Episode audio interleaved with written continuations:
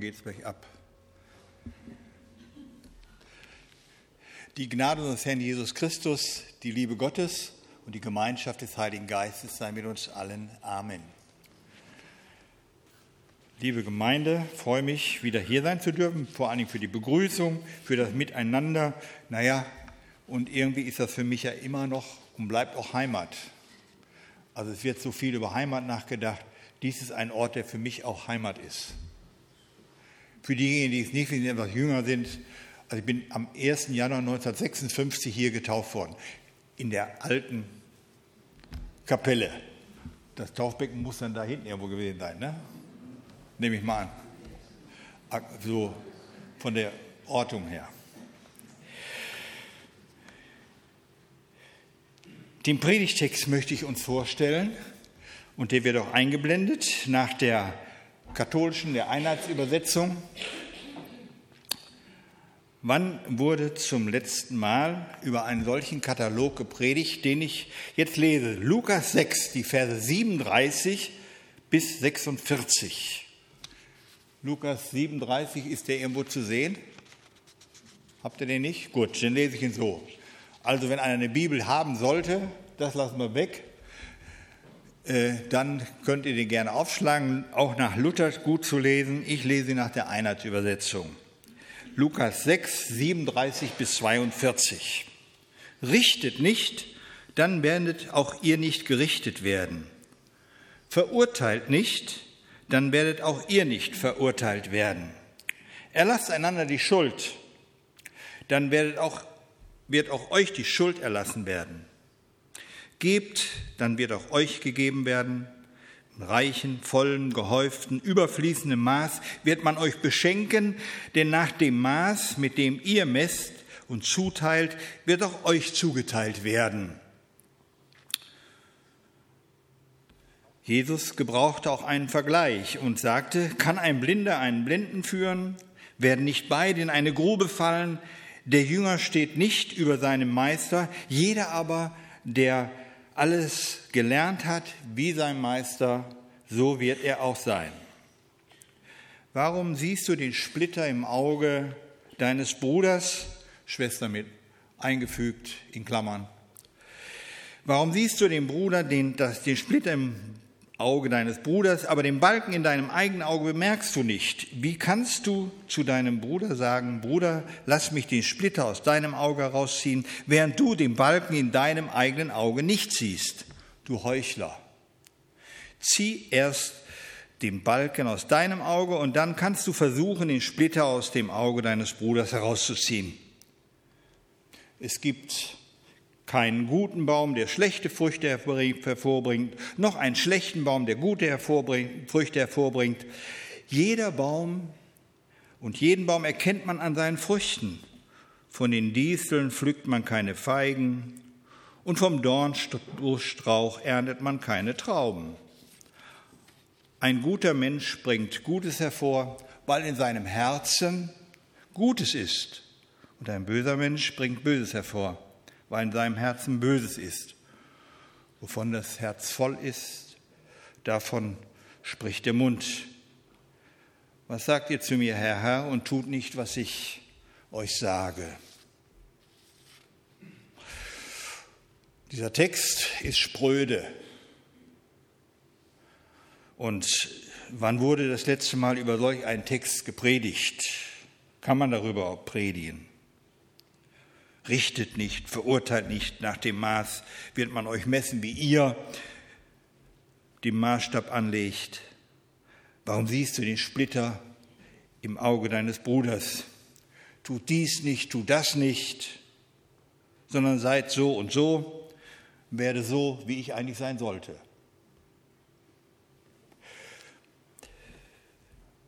Ja, bekannt ist dieser Text ja schon zumindest denen, die ab und zu und öfter mal in der Bibel lesen, nämlich ein Text aus der uns bekannten Bergpredigt Matthäus 5 bis 7, die ja zurzeit die allgemeine Textlese ist, wenn man täglich seine Bibel liest nach einem bestimmten Leseplan. Und es stimmt, wenn verschiedene Worte, die wir gehört haben, die Jesus sagt, dann finden wir sowohl sie im Matthäusevangelium als auch im eben vorgestellten Lukasevangelium. Dennoch, es hört sich alles ein wenig trocken und fordernd an.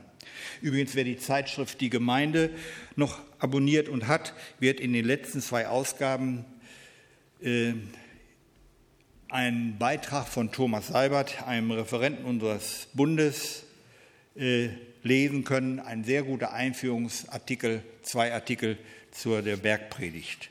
Bei Lukas ist dieser Text aus der sogenannten Feldpredigt, Lukas 6, die also Jesus nicht auf einem Berg gehalten hat, sondern am Fuß eines Berges oder auf einer freien Wiese, nachdem er etliche Kranke, viele Kranke geheilt hatte, so im Kontext.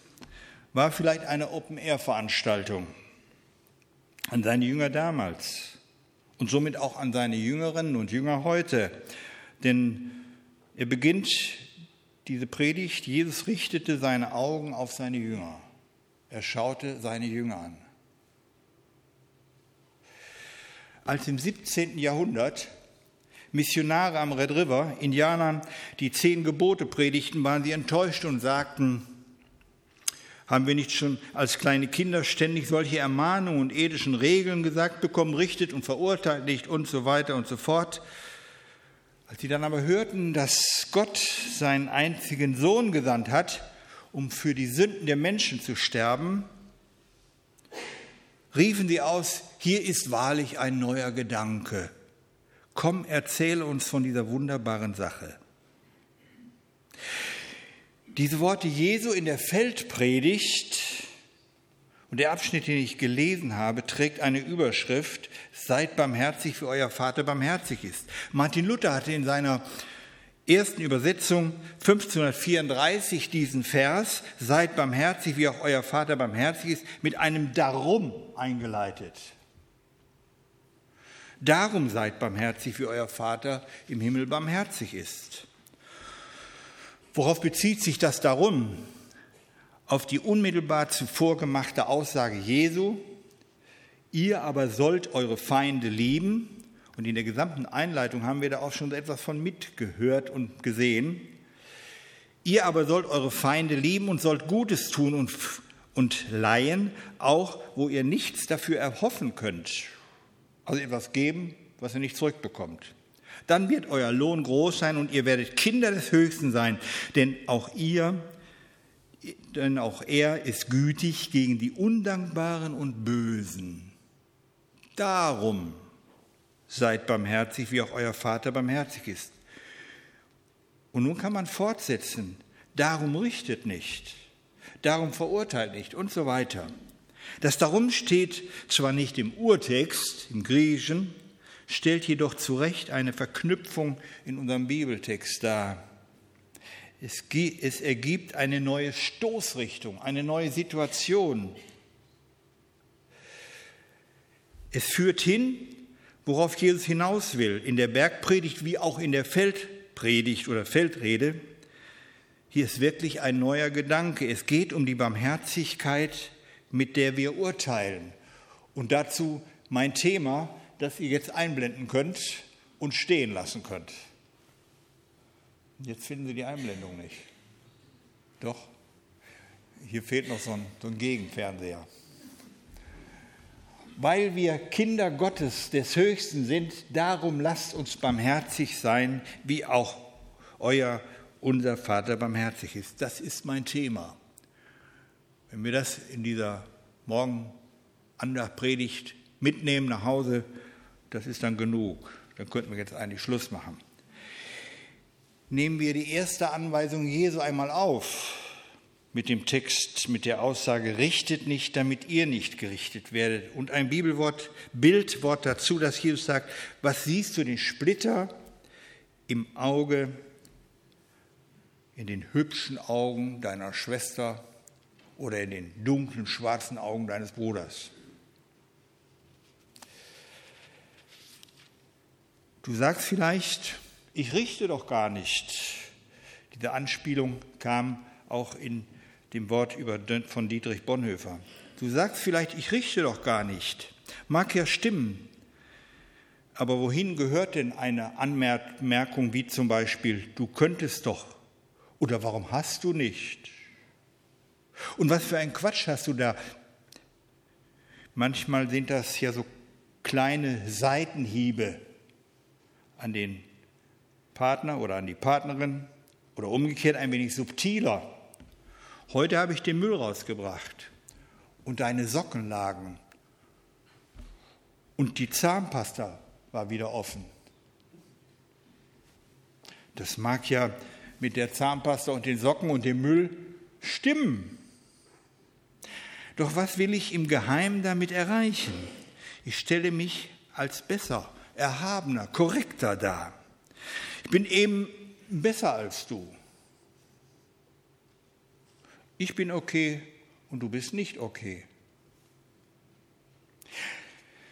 Hier mache ich mich zum Richter über die Schwäche des anderen und hebe mich selbst heraus.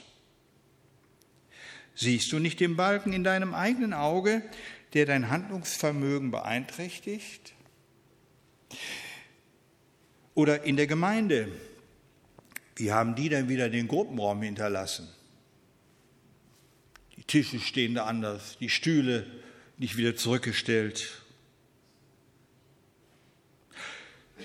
Oder wer hat denn den Gemeindebriefartikel geschrieben? Und die Lieder, die wieder gesungen wurden. Und die hat mich heute gar nicht begrüßt. Und heute hat der wieder gepredigt. Aber ich habe sie mal gesagt. Heute hast du richtig gut gepredigt für meine Schwiegermutter.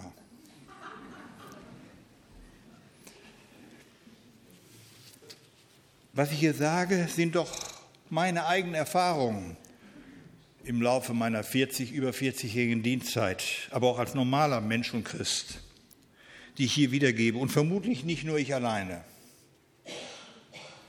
die wir so im Alltagsleben miteinander machen.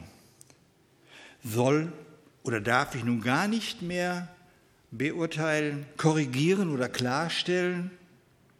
Soll ich gar meinen Bruder, meinen Mitbruder, meine Mitschwester ins Unglück laufen lassen, gilt nicht mehr, was Jesus einmal gesagt hat, wenn du etwas gegen deinen Mitchristen hast, gehe hin und rede mit ihm und wenn es geklärt ist, ist gut und wenn nicht, nimm nur einen zweiten dazu und so. Gilt das alles nicht mehr, Matthäus 18? Doch, doch, doch.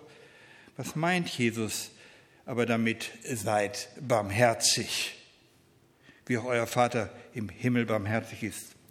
Zuallererst bedenkt einmal, dass ihr und auch der andere, die anderen, dieses höchsten barmherzigen Vaters Eigentum sind. Und schau auf deinen Vater im Himmel, wie er mit dir barmherzig umgeht, immer wieder umgeht.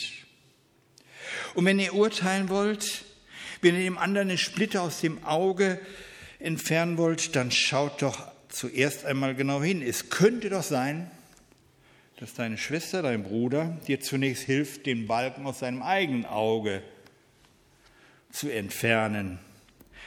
Dann bist du nicht mehr blind und fällst deiner eigenen Blindheit nicht zum Opfer. Und so kannst du dem anderen auch helfen. Außerdem kann es dann nicht passieren, was sie es hier auch erklärt, dass ihr beide gemeinsam blind in eine Grube fallt. Denn wie kann denn ein Blinder einen Blinden führen? Werden nicht beide in die Grube fallen? Ist aber dein Auge wieder frei, kannst du wieder klar sehen, so magst du dann auch deinem Nächsten helfen, den Splitter aus seinem Auge zu ziehen und beide seid ihr wieder glücklich sehende Menschen. Vielleicht ist es so gemeint. Als der heilige Franziskus, also Franz von Assisi, 12. 13. Jahrhundert, mit seinen ersten Brüdern in Rivotorto in Italien war und sie in einem gemeinsamen Schlafraum fest schliefen, schrie plötzlich einer um Mitternacht, ich sterbe, ich sterbe. Alle fuhren erschreckt auf. Der heilige Franziskus stand auf und sagte, macht Licht an. Und wer war es, der gerufen hat, ich sterbe? Derjenige meldete sich und Franziskus fragte, was hast du, Bruder, dass du sterben willst? Und jener antwortete, ich sterbe vor Hunger. Wie würden wir reagieren? Wieso reißt der uns aus dem Schlaf? Kann der nicht bis morgen früh warten, wenn es wieder Essenszeit ist? Was will sich dieses kleine möchtegern Mönchlein eigentlich wichtig tun, wenn er nicht die Mönchsregeln halten, einhalten kann? Soll er doch aufhören, Mönch zu sein. Was würde aus dem Verhältnis dieses Mönchleins zwischen ihm und seinen Mitbrüdern werden auf Dauer? Wie würde sich das auf die Zukunft auswirken? Von uns will vermutlich niemand Mönch werden oder Nonne. Aber es könnte aus einer Situation werden, wo wir über einen anderen in einer Gemeindegruppe oder in der Gemeinschaft geradezu empört wären. Was würde sich daraus entwickeln? Was tat, Franzis, was tat Franziskus? Er ließ sogleich den Tisch liebevoll herrichten, lud alle ein, mit zu essen, und nach dem gemeinsamen Mahlen sagte er, meine Brüder, ich sage euch, jeder soll auf seine Natur achten. Und wenn einer von euch mit weniger Nahrung auskommt als andere, so soll derjenige, der mehr braucht, sich nicht gewaltsam nach dem Maß des anderen richten wollen, sondern soll seine Natur beachten und seinem Leib das Nötige geben, damit dieser fähig sei, dem Geist zu dienen, denn Gott will Barmherzigkeit und nicht Opfer. Damit hat Herr Franziskus die ganze Situation entschärft, die Gemeinschaft erhalten und barmherzig gehandelt. Seid barmherzig, wie auch euer Vater barmherzig ist. Barmherzigkeit, jetzt schauen wir mal hinein in den Text, barmherzig in das Wort. Der Begriff Barmherzigkeit steht im Griechischen in der Mehrzahl. Habt Barmherzigkeiten. Habt Erbarmen die im Hebräischen nachempfunden ist, die Barmherzigkeiten Gottes. Und dieses Wort kommt im Hebräischen aus dem Wortstamm für Mutterschoß.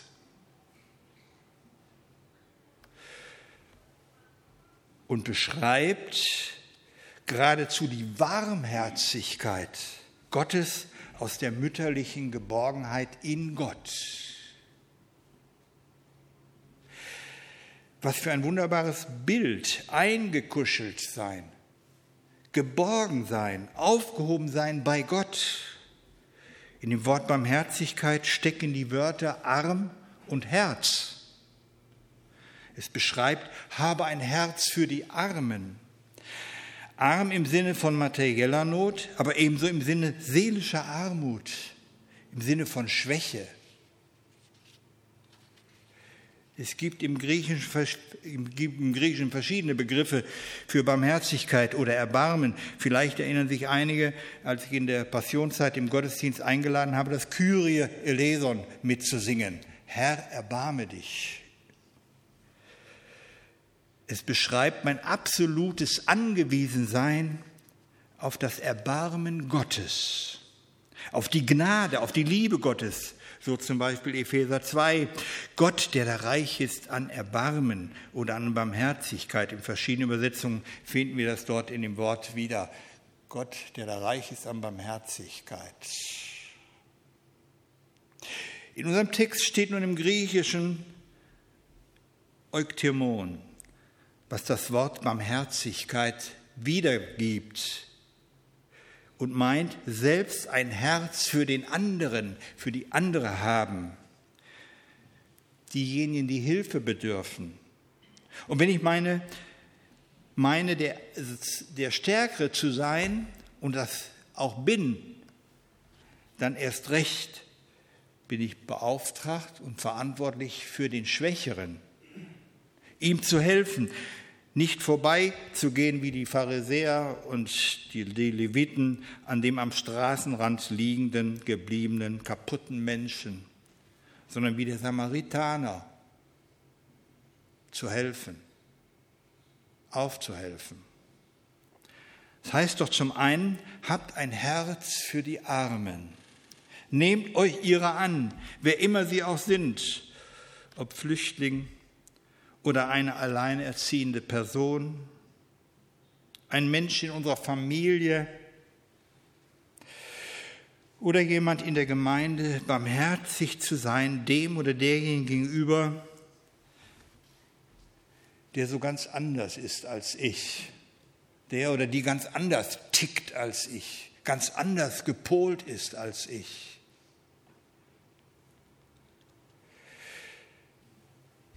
Seid barmherzig, fällt uns sicherlich nicht leicht, aber es gilt, seid barmherzig, wie euer Vater euch gegenüber barmherzig ist. Und das heißt zum anderen auch, ein Herz zu haben für den zu Fall gekommenen Bruder, der aus der Spirale seiner Nöte nicht herauskommt und immer wieder zurückfällt. Oder die gescheiterte Schwester, die einfach nicht klarkommt mit ihren Lebensumständen. Das heißt auch ein Herz haben für diejenigen, die sich beschweren, nicht genügend beachtet zu werden, weil sie eben Komplexe haben soll vorkommen. Ein wirkliches Helfen wollen ist nur dann möglich, wenn ich mir selbst bewusst bin, wie barmherzig ich immer wieder von meinem Vater beurteilt und angenommen werde. Und Gottes Barmherzigkeit an mir kann nur wirksam werden, wenn wir selber den anderen mit den Augen der Barmherzigkeit wahrnehmen, beurteilen. Tue ich das nicht, stelle ich mich letztlich Gott gleich und mache mich zum Richter an seiner Stadt. Dann erlebe ich das, was Jesus in dem Gleichnis, und wir haben es gesehen, sehr schön dargestellt, in dem Gleichnis vom Schalksknecht, Matthäus 18, wahrgenommen haben. Das Ergebnis des Herrn, hättest du nicht auch dich erbarmen sollen über deinen Mitknecht, wie ich mich über dich erbarmt habe? Oder anders gesagt, sollten wir uns nicht auch über unsere Schwester und Mitbruder, Brüder erbarmen, wie Gott sich der Vater über uns erbarmt? Und so sagt Jesus in der Feldrede, verurteilt nicht, dann werdet auch ihr nicht verurteilt werden. Erlasst einander die Schuld, dann wird auch euch die Schuld erlassen werden. Vergib uns unsere Schuld, wie auch wir vergeben unseren Schuldigern. So beten wir es doch im Vater unser. Ja, es stimmt, wie das Sprichwort sagt. Das schwerste Geben ist das Vergeben. An mein Nichtrichten, nicht verurteilen, sondern an meiner Vergebungsbereitschaft dem anderen gegenüber entdecke ich, wes Geistes Kind ich bin. Bin ich wirklich ein Kind des Höchsten, des barmherzigen Vaters, wenn ich in den Spiegel schaue?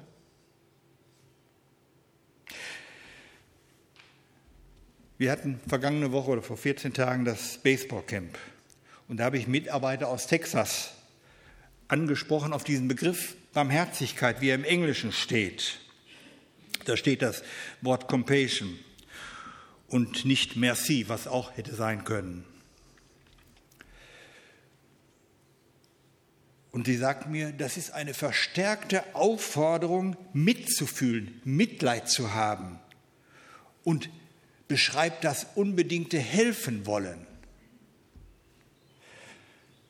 Daraufhin erzählt ein danebenstehender deutscher Mitarbeiter, wie er vor vielen, vielen Jahren zum Glauben gekommen war, in einem EC-Jugendbund dann war. Bei einer EC, also entschließliche Christentum, Landesgemeinschaft, ich glaube, ist bekannt. Bei einer Feier sollte jeder etwas mitbringen zur Feier. Und da er noch als junger Christ und junger Mensch war, bekam er von zu Hause eine übrig gebliebene Alkoholbowle mit. Das ergab für jeden in dem, in dem Jugendbund gerade mal so ein halbes Glas voll, maximal. Und die haben das getrunken. Ein paar Wochen später sprach ihn ein Leiter an und erklärte ihm, dass er an dem Abend, als das Fest war, nicht sagen wollte, dass sie in dem EC bei Festen keinen Alkohol zu sich nehmen. Dieser Mitarbeiter bezeugte dann und sagte dann noch, hätte mir das an dem Abend jemand gesagt, wäre ich frustriert nach Hause gefahren und wäre nicht wiedergekommen. Und er ergänzte dann, der mir das Wochen später erklärt hatte, war selbst ein trockener Alkoholiker. Seid barmherzig, wie euer Vater barmherzig ist. Eine vielleicht, nicht vielleicht, eine bewusste, gelebte Barmherzigkeit.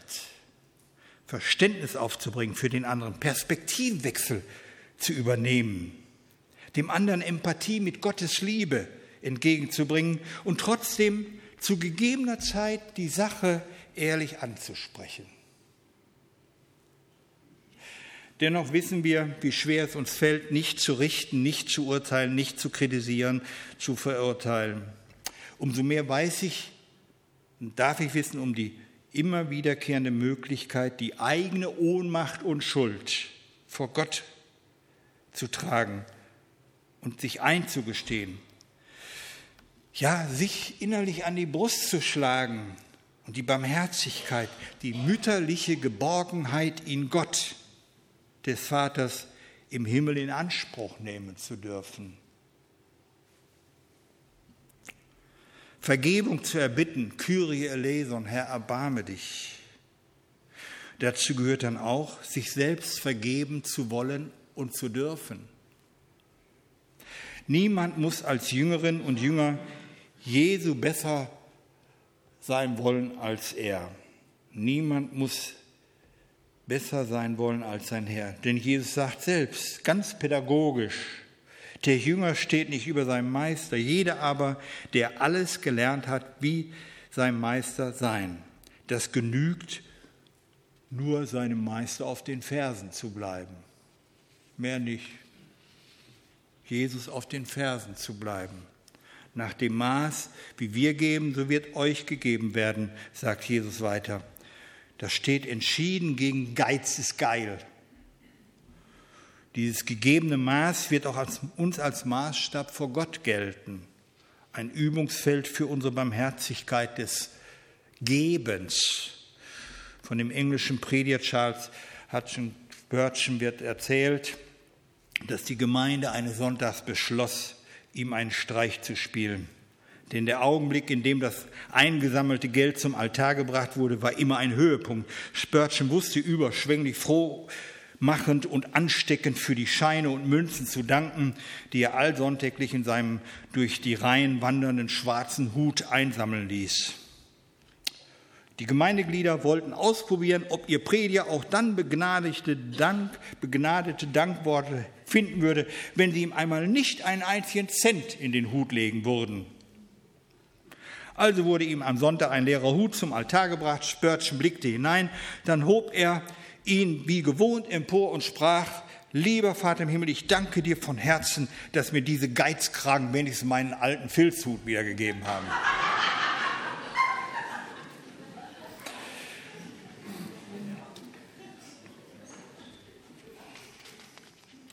Wir haben das Lied gesungen wie ein Fest nach langer Trauer. Und da kommt der Satz dann den vor, ein Ich mag dich Kuss, wie ein Brief nach langem Schweigen, wie ein unverhoffter Gruß, wie ein Blatt an toten Schweigen, ein Ich mag dich trotzdem Kuss. So ist Versöhnung, so muss der wahre Friede sein. Das beschreibt reale Barmherzigkeit und erklärt das Erbarmen Gottes, das ich, das du immer wieder neu und jeden Tag erfährst, stündlich erfährst und befähigt dich ebenfalls barmherzig zu sein. Jesus bündelt seine Rede mit dem Wort, ein guter Mensch bringt Gutes hervor aus dem guten Schatz seines Herzens, denn wenn das Mund Herz voll ist, es geht der Mund über. Liebe Gemeinde, es liegen gute Gaben und Taten bereit zu geben, nämlich die Werke der Barmherzigkeit, wie Jesus in seiner Endzeitrede jüngsten Gerichts, Matthäus 25 nennt, Hungrige zu speisen, Durstigen Trinken zu geben, Fremde aufzunehmen und so weiter. Und es sind die Früchte des Heiligen Geistes, zu denen Vergeben und Verzeihen, gute Gaben geben und Barmherzigkeit gehören. Es ist ein guter Schatz in unserem Herz, den er hineingelegt hat. Ja, durch Gottes Erbarmen und dem Wort Jesu sind wir gar gute Menschen, nicht Gutmenschen, sondern gute Menschen, sagt Jesus, die gute Früchte hervorbringen, geschenkt durch den Heiligen Geist. Nehmen wir es mit und ernst, weil wir Kinder des Höchsten sind. Darum lasst uns barmherzig sein, wie auch unser Vater im Himmel barmherzig ist. Amen. Ich glaube, wir singen ein Lied. Mir ist Erbarmung widerfahren.